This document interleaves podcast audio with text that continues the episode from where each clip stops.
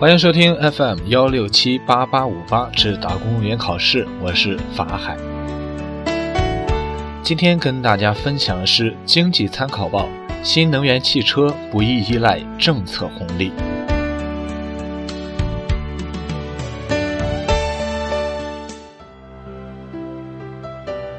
为缓解日益严重的空气污染。我国对新能源汽车发展的政策支持力度是其他国家所少有的，这使得中国成为世界上最大的新能源汽车市场和生产国。可以说，我国新能源汽车的推广很大程度上依靠的是政策支持，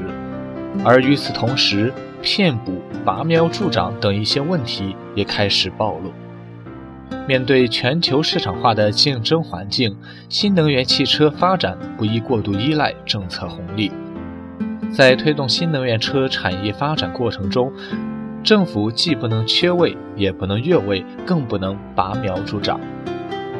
与传统燃油车相比，新能源汽车在使用成本方面有优势，但在使用便捷度。充电设施建设、续航里程等方面都存在着差距和不足，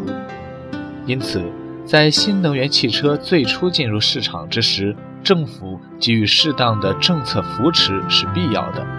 更为关键的是，发展新能源汽车，推动产业迈向中高端，有利于保护和改善环境，这也是发展新经济的重要内容。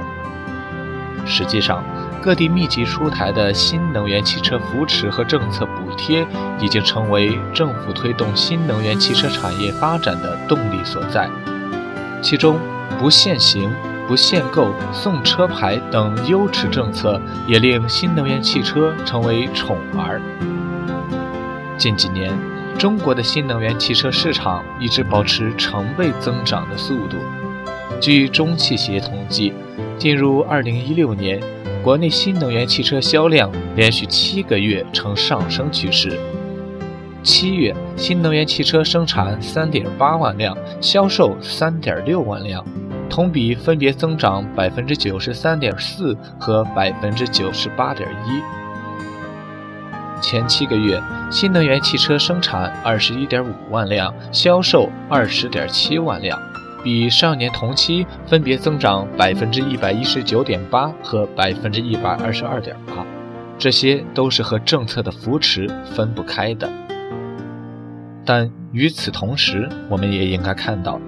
在政策大力助推的背景下，也存在着一哄而上、虚报业绩、骗取补助等问题和乱象。其中，补贴是一把双刃剑。对那些有技术、有产品的企业，将是一个很好的推动，但同时，很多不具备技术实力的企业，打着新能源的牌子，行着骗补的勾当。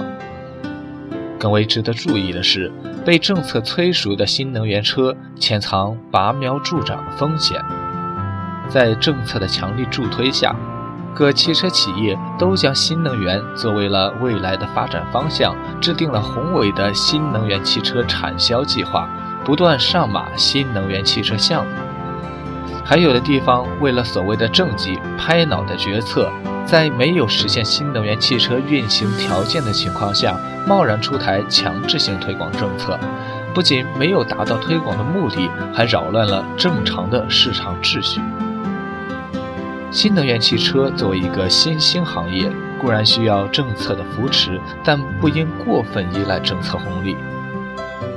新能源汽车产业急需自立，进而实现真正的产业化、市场化。实际上，在市场前期的培育下，消费者已经对新能源汽车有了一定认知，新能源汽车是有市场需求的。